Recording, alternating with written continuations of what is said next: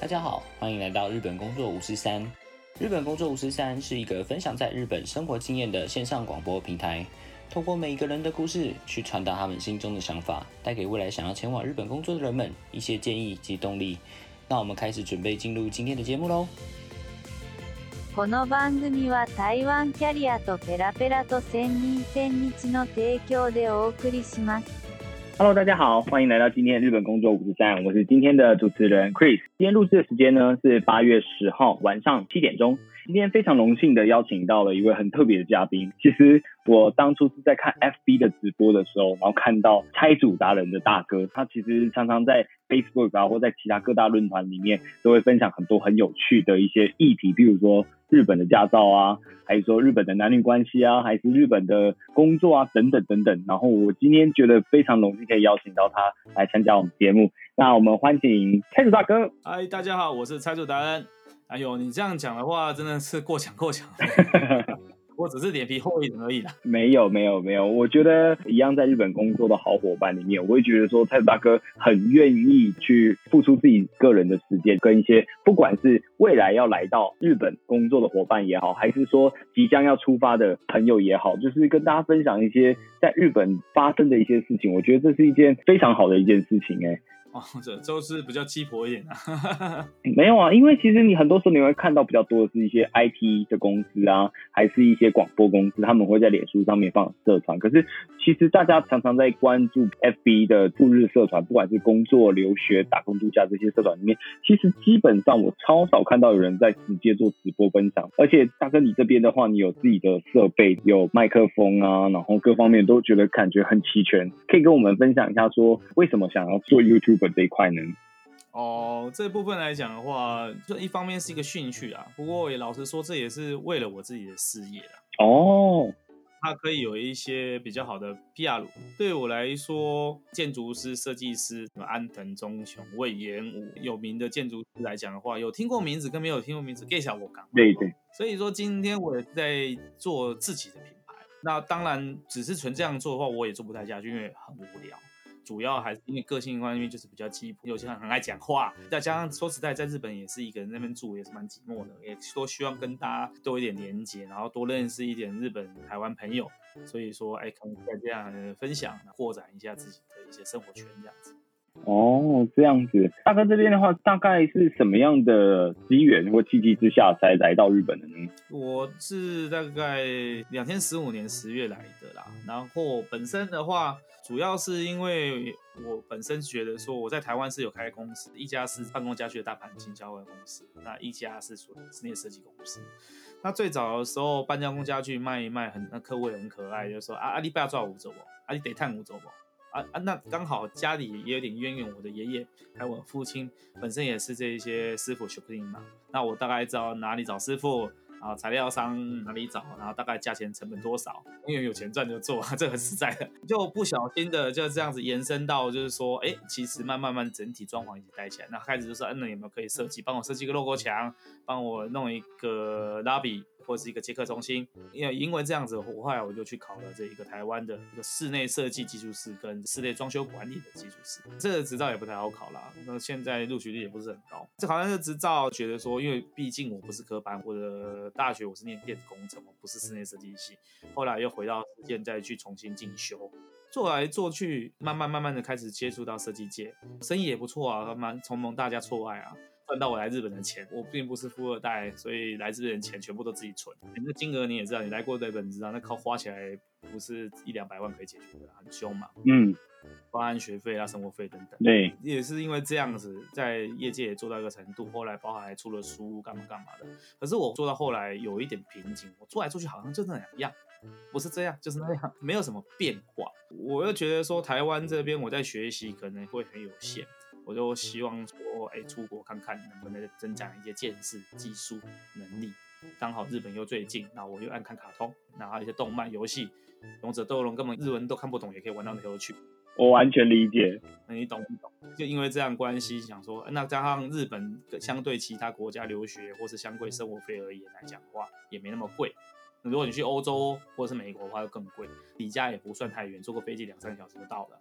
所以就选择来日本。像刚刚讲日本，就是提了几个里面建筑师哦，或者是我说讲我是日本回来的，好像比较厉害一点好，蛮厉害的，对我有觉得。哦，所以就考虑说来日本学习。包含像是台湾做很多东西的话，设计风格做来做去，我就觉得很有趣。像那个工业风，我怎么做都是工业风。有一阵子很流行，办公室的什么什么休憩区也是工业风。对，还有什么像是他们去一些什么旅馆啊，或者是餐厅啊，办公大楼全部都用工业风。啊，对啊，啊，说实话，我对工业风我没有很喜欢，因为那个是欧美的东西，跟台湾不太合啦。哦，这样子。那为什么他们这样节省成本？他们返璞归真，不要过度装饰。所以说，用留下建筑物本身什么剥落的砖墙啊，没有什么特别装饰的地板啊。十九世纪的话，就是那个简简单的灯泡啦，好啊，就是那一种味道在，那是一种生活的态度，那是一种品味。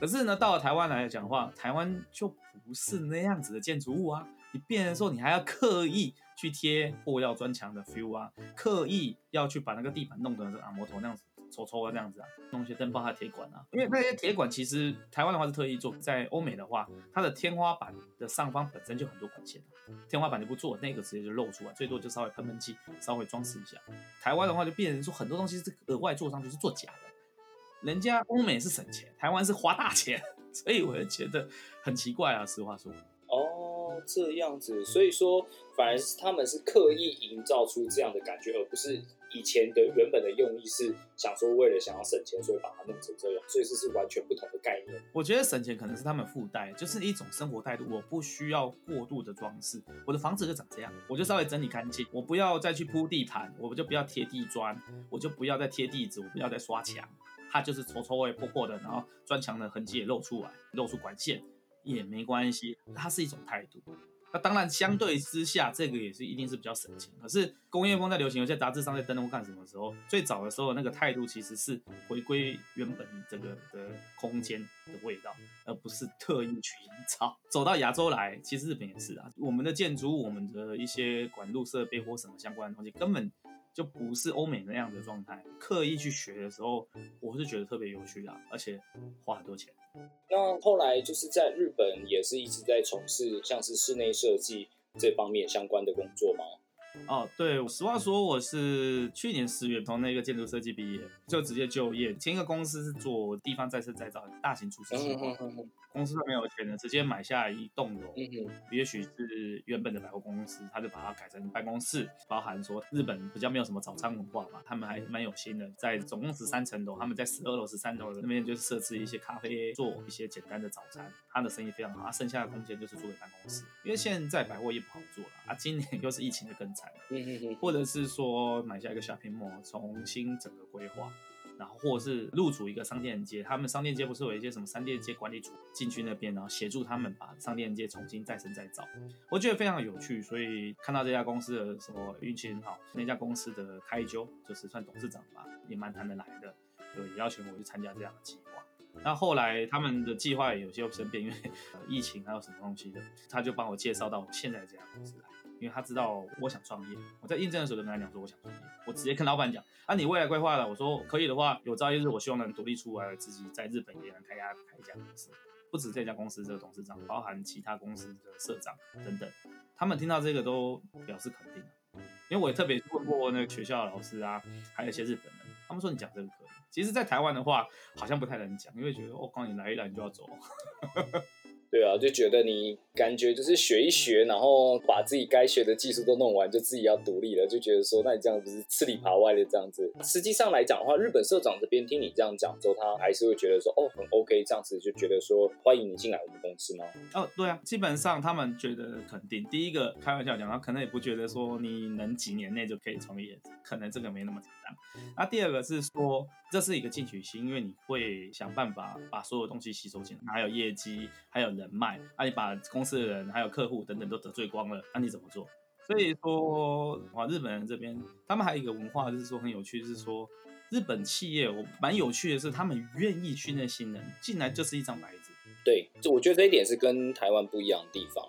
那训练训练之后跳槽这件事转职，现在在日本也不是罕见的事情对，哦，甚至电车上面都还有那种大型的广告，贴的满满的，都是什么天秀不天修，到处在那边写哦。那对对对这样子的情况之下，其实在日本上面来讲，就算如此，他们还是很愿意去培训新鲜的，包含一些大学毕业生啊，或者专科生等等、哦。对对对，或者像像我这种，我虽然是就投资，就算中途吧，大学新鲜人毕业的新鲜人跟社会新鲜人跟那个转职的那种。那我虽然是在学校毕业，可是因为我本来台湾就有一定的经验，所以我就只是找中途算转职的那个条件，因为那薪水比较高。刚毕业起薪跟那个转职的那个三起薪差很多，也因为这样的关系，他也会审视你自己的一些过去的履历啊。讲到履历书，我写的满满，写的要死啊！学校还要求我们一定要手写。然后等等等等，这些看完以后，他就说：“哦，你大概这些知道，OK？那你有没有什么可以立即派上用场？因为你是中途嘛，就是转职的，所以需要战地。那我说，哎，我会画图，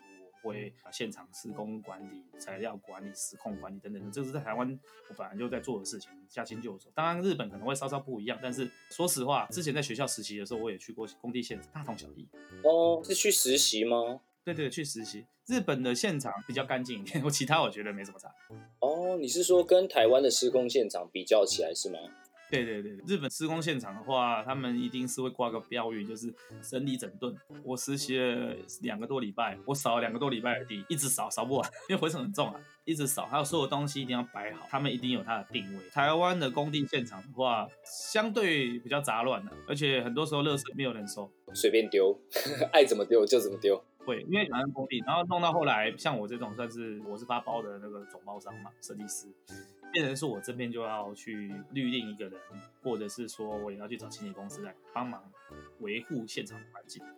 然后师傅的部分来的话，就是我的工地基本上经验了。有一些工地我不见得是我是主场，我可能只是其中的一小包，因为我还有卖办公家具嘛，装潢不是我做，现场的师傅有有的抽烟就乱涂嘛，最后才一次再扫。比较糟的状况是说，你可以。约去跑到你们的店面，或是你家的天花板上面，那爬上去看看有没有垃圾在上面那种。哦，我这边有一件事情小小的想要询问一下，有关于说我们之前有听过说，在日本的社会地位跟台湾的社会地位这两个事情啊，在台湾来讲的话，我们会把它叫做三大，也就是医生、律师、会计师这三个是作为三大职业，就是说你如果可以当这三个职业的人，算是很厉害，就就都一类这样子。可是，在日本的话，又多了一个，除了刚刚讲的医生、律师、会计师之外，多了一个建筑师。所以，其实是不是说，实际上在日本，假设说做建筑啊，因为在台湾的话嘛，毕竟你做建筑，你尤其是在做施工现场的一些人哦，人家就说啊，你就是工头啊，你就只是一个盖房子的。可是实际上，我觉得我们常常在日本节目里面看到什么改造你家有没有那种节目里面，我会觉得说，哦，日本其实把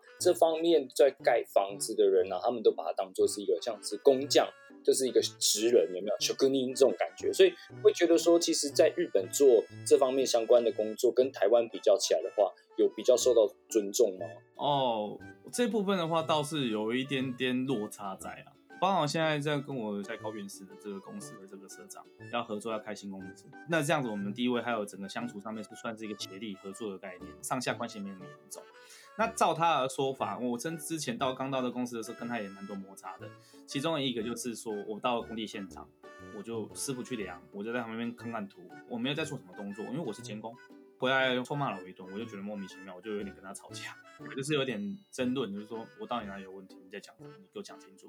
我不然我下次还是会照样。那个你什么什么叫没有观念？你要讲清楚是什么观念？你的观念不是我的观念，你的尝试不是我的尝试。我因为我的个性很直，我就直接跟日本人讲明。其实我也跟听众朋友很建议是说，如果你来日本，很多时候千万不要怕，因为你忍着，他一直会认为你好像就是不听话，反而更恶性循环。嗯，你直接摊开讲清楚，然后我立即改进，他一个屁都不会看。哦，对，我就是不知道啊，我就外国人，然后死外国人。当然我态度不是那么无赖，但是直接讲。那我那时候就跟他沟通，他就骂我说：“你为什么没有下去丈量？”我说：“这是师傅的事。”在台湾就师傅在测量，测师傅在负这些责任。他说不是，在日本就是你建筑师，就是你这些设计师，你有所有的尺寸的责任。你画错，你差了那几寸几，师傅就照做。我说我靠，他脑子不用的吗？不觉得这有点怪？他也会提醒我。他说会是会，可是那样子师傅很少，他们照做，很机械化。刚刚讲说这个建筑师的地位高，如果你得了建筑奖，他就也是会叫你神谁谁。刚刚三大师也是叫神谁谁嘛，律师叫神谁，医生叫神谁，会计师也叫神谁嘛，建筑师也是什么安藤忠雄啦、魏延武啊，这样最近都还台湾很红嘛，都会叫神谁。可是除此之外，没有就是什么什么山而已，并没有到神谁。在工地现场来讲的话，小工林一起棒，他们是最 top 的。反而设计师和建筑师是一种辅导和监察的角色。但是并没有那种好像比较 AI 的那种感觉，反而是台湾的设计师一进去，他就是比较专业五百万那样子。我是没有的，但是也遇过一些设计师，他进来要，哎，那个什么什么，哇，刚才讲话真的很不舒服。在日本，反而是这些建筑师、设计师在跟现场的师傅沟通的时候，反而是比较轻声细语，然后比较不能讲低声下气，就是基本上是大声不起来。那跟我们电视上看到的感觉是不。那些职人是很厉害的，都要靠他的舞台、他的那个手腕、他的专业知识、技术。所以说，他们整个技术上面，日本是很尊重职人的。哦，刚刚财主大哥你这边有谈到有关于创业的部分呢，所以说实际上现在是已经那间公司已经在日本开了吗？还是说还没有开呢？我现在是先入股我现在这家公司，我直接做雅库银行，钱都投进去，嗯，变成董事会的人这样子。那我这边想要问一下，说那当初是为什么不会想说哦保守一点，就在这间公司里面当一个职员就好？为什么会想要说一起开公司，直接投入资金啊，然后投入自己的时间，自己去做这件事情呢？不瞒大家说啦，这个最大的原因是钱，钱，收入差太多了。你上班领薪水，你永远比不过自己做生意赚的多。嗯嗯嗯，就不要讲说什么，我最近两批从台湾的办公家具我出口到这个日本来，这不容易。我第一方面，我们台湾家具的品质不差；啊，第二个是说我的规划还有一些相关的东西，也让日本人能认同，所以说他们愿意从海外进口这个家具到日本。当然，我们的价钱也有一定的竞争力，这也是一个关键啊。那我进口这两批家具进来，就吊打我两个月的薪水以上，我一个案子就超过我一个月的薪水啊。一般人的薪水，我说如果是大学新生人的话，在二十二十多万。你说稍微资深点三十多，我是不止。但是呢，我弄这些家具进来，我所赚会比那还要更多。那那当初也跟老板讲好，这家具这部分我熟，然后所有台湾那边人脉我有，对台湾那些工厂那些相关东西，我也一定有长期的信用。公司开始几年。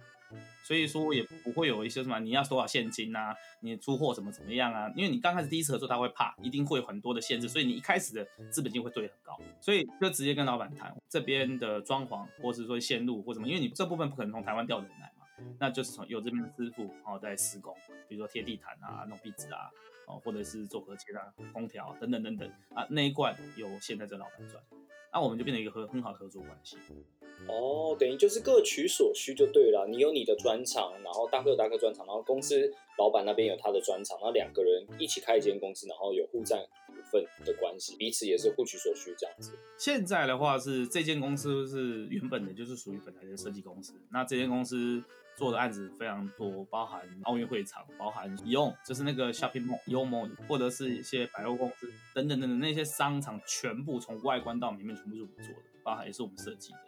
所以说它的规格还蛮大的。那我也说实在，我在台湾倒没有做到整个 shopping mall 那样的规格的。我是做的比较大的是富士康的整个厂房，那个是量很大，但是设计上面就比较没有那么多，因为它比较属于所工作而已，并没有太多的装饰。那另外一部分的话，就是台湾的这些家具部分，那还要做一个进口。进口其实日本还是要去申请一个营业的项目，多申请一个进口这样子。那还有一些税基的差别，那我就跟老板谈说，如果我们成立一个公司，那我们不用株式会社，叫合同会社，其实就跟台湾类似股份有限公司跟有限公司的差别了。像日本的话，苹果 Apple iPhone 的那一家公司，在日本开的也是苹果合同会社，他们就独资，而且他也没有股份有限公司，他的台湾的讲法叫苹果有限公司。我就跟他谈说，第一个申请条件简单，第二个月薪什么要跟我们不算，不用比。那我们可以直接 case by case 做成功报酬，直接分论。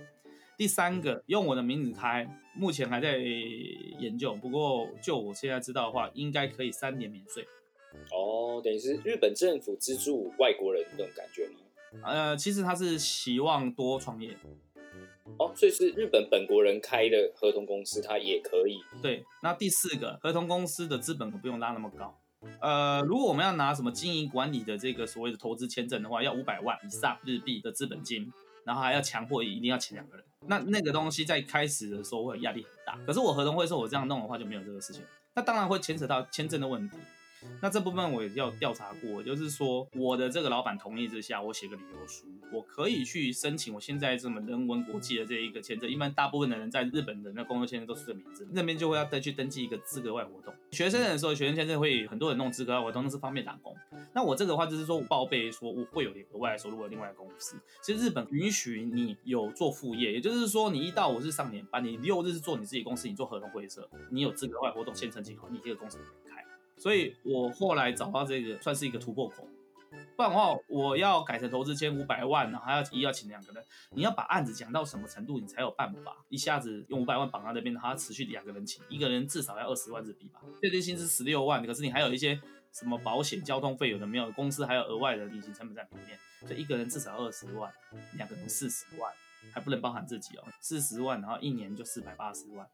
第一年的资本五百万就没了嘞。你天天过年，每天都有案子，没刚开耶。哦，这样子，所以一开始是为了担心说刚开始的案源啊，或是工作的稳定性等等这些条件之下，才会决定说，那如果是这样的话，就是不开一般的公司，所谓的股份有限公司，而是把它转开成合同公司这样的方式嘛。嗯，他们叫合同会社。其实，在台湾的概念就是有限公司。其实我台湾公司也是有限公司，因为我独资啊。这样子的状况之下会比较好做。另外一方面的话，这样也是一个算社内创业。因为前面的董事长就蛮鼓励我的，后来因为一些因素，他就把我转接到这些公司来。啊，当然他一开始也是观察我，也不是说你来就好了，就马上就那个，怎么可能？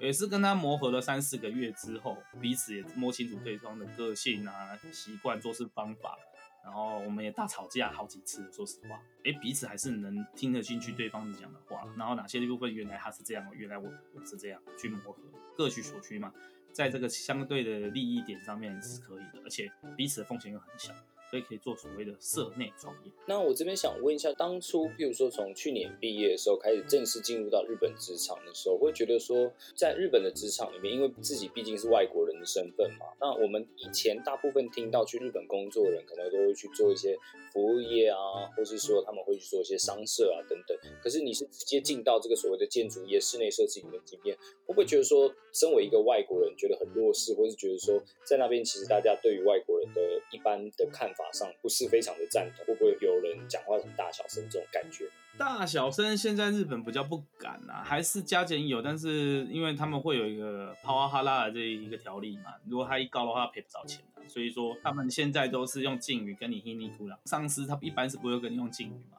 当他刻意跟下属讲敬语的时候，就好像我们当兵的人都可能知道的，没关系啊，慢慢走啊，不要摔倒啦，小心点啊，你听得多舒服吗？就是他们会这样子啊，但是他就啊在搞什么东西，啪啪啪啪这样子哦，反而是用反讽的方式，然后让你觉得不舒服这样子。对他现在是用搞这样的方式。再来第二个是说，我会刚刚有提过，就是我会建议你直接跟主管谈，有什么高兴就直接吐，因为讲的可能比较那个一点，但是我在日本生活，还有我一些朋友，大家一致的认同，甚至还有日本没有自己的认同，不能讲全部啊，但是尤其是那种比较讨厌的那种角色，都是欺善怕恶。只要你有坚持，然后你事情是对的，你敢跟他争。他会让，如果你一直闷着忍着，他就是越来越过分。我又把韩国人、台湾人、日本人三个拿在比，就是说，如果说我们讨厌这个上司，日本人会忍耐，然后听着他去做；台湾人呢会应付着，爱做不做，我们看我们心情。那韩国人呢，他就会搞一些小手段，想办法把那个上司搞掉。当你成为主管，你当日本人主管是最开心，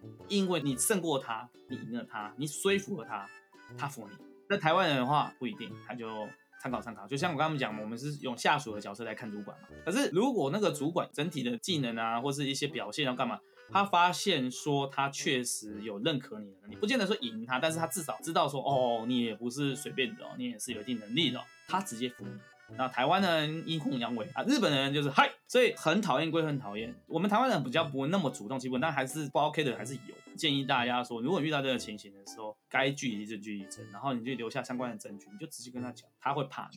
其实这个我们以前也有跟大家分享过一件事，就是很多时候到日本之后啊。大部分去日本大概超过三年之后，慢慢就会分成两个族群。那一个族群靠向日本人，就是完全用日本人的思维方式去应付在日本发生的所有的事情。但是还有另外一部分的人的话，会认为说，嗯，虽然我现在人在日本，但是我毕竟还是个台湾人。不管发生什么事情，比较会偏向用台湾式的方式去解决。像大哥您的状况的话，可能会比较偏向说，哦，我本来就是台湾人啊，我不懂的是说我不懂，我们就要把这东西讲清楚一点。我觉得用像这样的方式跟日本一些同事或是跟日本上司去接触的时候，我觉得可能到时候都要看事情，或是看跟什么样的人。假设说今天在日本时间没有很长，日文没有很的情况下，如果这样子去跟上司这样去沟通的话，我觉得很多上司可能就单纯的就是怪罪你说，哦，这个人是日文不好，或者这个人的，比如说他们的心情管理有问题之类。但是话说回来，你未来如果说有其他的台湾的后辈啊，他们要去日本工作之后，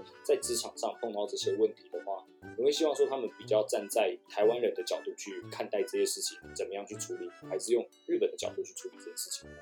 嗯，我觉得不能这样单单这样看。虽然我刚才讲说有什么意见或干嘛，你要去取意见，但是不是说台湾的东西一定全好，然后日本的东西就不 OK，他们脑袋硬啊，或者是很多事情不知变通、没有效率啊，这是常常听到大家诟病的一些点哦。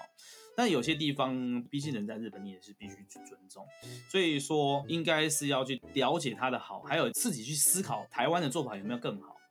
然后怎么去融合，变成你自己的方法。然后又可以介于日本人的接受，台湾人又可以做得很好。其实台湾人在日本的一些职场上面的评价会非常高，是因为很多人都是这样子做的。然后另外一方面，你刚刚讲就是说哦，好像日文不好干嘛？我只会说一句说，日文不好，你来这边本来这工作就辛苦，容易被欺负，这是一个点。但是你不见得没有办法去沟通，你可以写，你可以找人帮你论稿。或者是再去找人问他说这个东西怎么讲？你可以做好很多功课，然后你去报告。不是说你日文不好你就没办法，当下你回不了，但是你还有很多事后的方式可以去做。第三个是说，我真的不是很建议。当然，有的人真的非常喜爱日本这个 fine，每个人的自由。但是我真的不是很建议，是说你把思想、你整个人变成日本人。我们会配合日本人的规定，或是公司的制度，然后他们的习惯，你也要尊重他们的文化跟礼仪。但是呢，我不建议说你完完全全变日本人那样的思考模式的原因是说，我看过、听过太多人因为这样子受不了回台湾，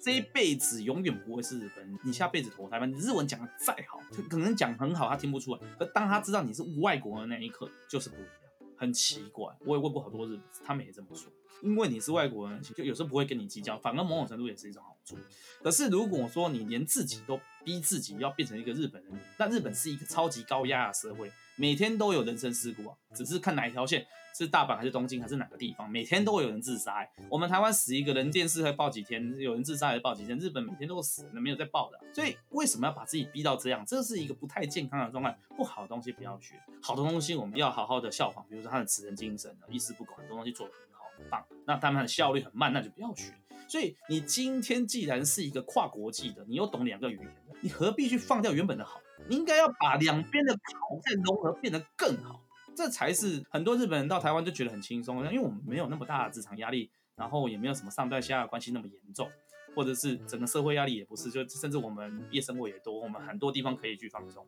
可是日本人太多太多，很多莫名其妙社会上的限制，然后自己对自己的限制，也怕别人的眼光啊，什么什么什么之类的，所以他们把彼此逼到很死，所以弄到后来为什么自杀率很高，或者是过劳死的为什么那么严重？这日本人自己都在自己批评自己，那我们为什么要去学这个坏东西呢？你为什么要变成那个样子？你应该是取中间的平衡。哦，这讲的很有道理耶。我这边有一个想要分享，我觉得说在日本现在之所以，比如说职场的关系啊、人际的关系啊怎么样，我觉得最大一部分的问题，可能这不代表日本工作的五十三零，代表 Chris 个人的立场，会觉得说，会不会是以前战国时代开始的时候，所谓的阶级制就已经非常非常明显，对不对？农事、兵、商之类的这样的方式，一开始武士的权力是非常大的啊。然后商人是最卑贱的啊之类的，然后一直延伸到现在的日本社会，从进到这个公司里，以前他们是终身雇佣制的关系，所以你先进来就是老大，所以就很像当兵那种感觉是一模一样的。那后来又延伸到你刚刚讲到说外国人这件事情啊，我之前也有经历过几次这样的事情。刚开始的时候，可能大家都在讲日文，一开始在问好的时候，大家也都没有发现我是外国人这样啊。当人家一讲到说哦，Chris 从哪一个地方、哪一个国家来的时候，大家看，哎，感觉跟态度跟就完全变了。那当然可能有像大哥你刚刚说的，可能有些特别是看到欧美，他们看到欧美就腿软，因为他们就自认为觉得说他们比欧美还要弱势，所以他们就会对他们毕恭毕敬，不管他们是什么样的角色。但是如果今天相反过来了，哎，今天听到是，比如说是亚洲里面，他们日本，我个人觉得啦，日本人自认是亚洲里面最强的一个国家，所以说他们看到不管碰到的是中国人也好，然后碰到的是越南人也好，泰国人也好，还是 Indonesia 就是印尼啊这些国家的人，东南亚的人，他们就自认为觉得说，哦。我比较厉害这种感觉，久而久之之后，这个潜移默化之下，这个所谓的阶级制度，从小学生到大学，到社会，到工作，到家庭，然后跟人跟人之间的关系的时候，影响就非常非常严重，所以会导致说，他们看到什么样的人，他们就会马上去评断他跟对方之间的高低的关系。他如果觉得对方比他高，像刚刚我们讲到人种的部分。哎，他是欧美人，他尤其是什么白皮肤、金头发、蓝眼睛，他看到就腿软，就是马上就是什么东西都是千错万错都是我的错这样子。那但是相对之下，他碰到的可能是东南亚人，或是碰到中国人的时候，讲话就很大声，就开始得理不饶人的状况就会出现。那我在想说，如果是这样子的话，是不是应该说要去保有台湾人自己原本的特色？然后慢慢的去把日本好的优点学起来，台湾人原本的特色也把它发挥出来，以长久来讲的生活是不是会过得比较舒服一点？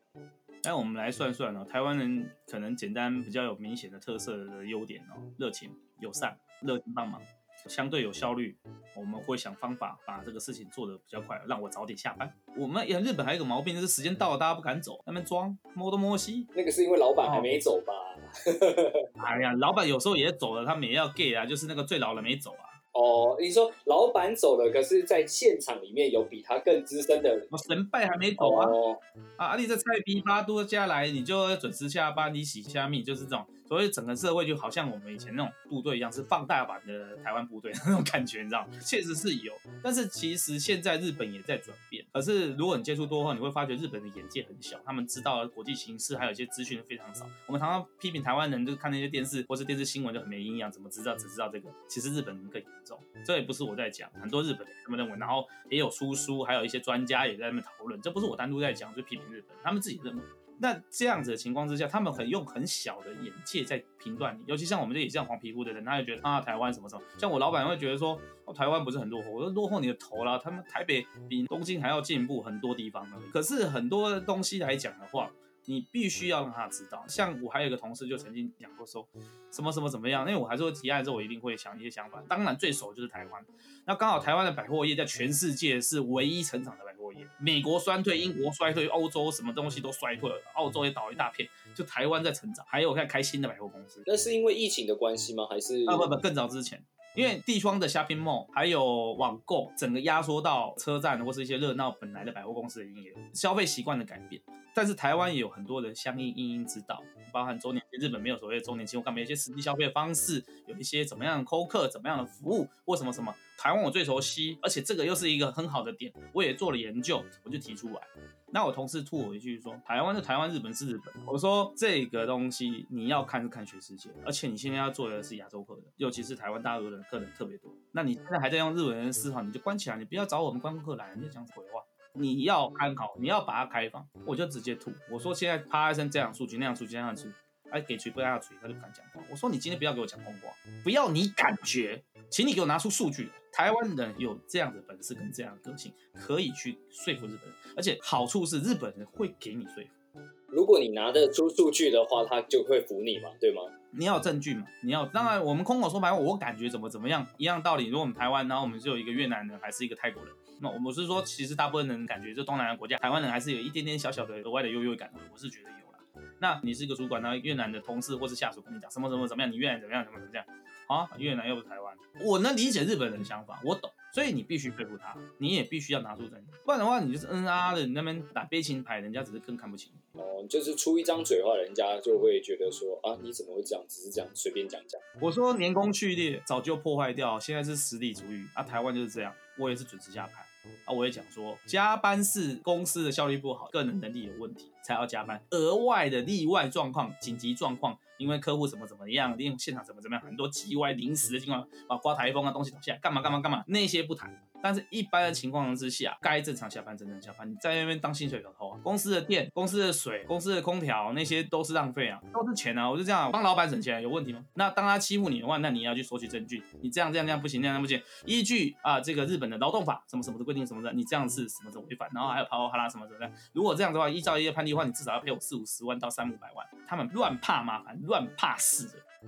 真的耶，这样子大哥一讲的话，我以前听朋友讲过例子，我当下的时候觉得怎么可能？可是后来想想，的确好像按照日本人的个性，比较会怕事，很多时候干脆就不跟你争，直接把钱给你，搞不好就在社内和解，好像比较多。哦，你讲到这听起来好像更严重，那可能是 e a r a 因为日本的 e a r a 还蛮严重。啊，对啊，我觉得 e a r a 这个事情，我们下次还可以再找一集来聊一下。我觉得这个还蛮有趣的。对于日本职场里面的 s e k u h a r a 这一部分的话，也许大哥你这边有的经验。比我还要多。我们想说，下一次我们再开一期节目，我们再来讲一下这个好了，如何呢？哦，可以啊。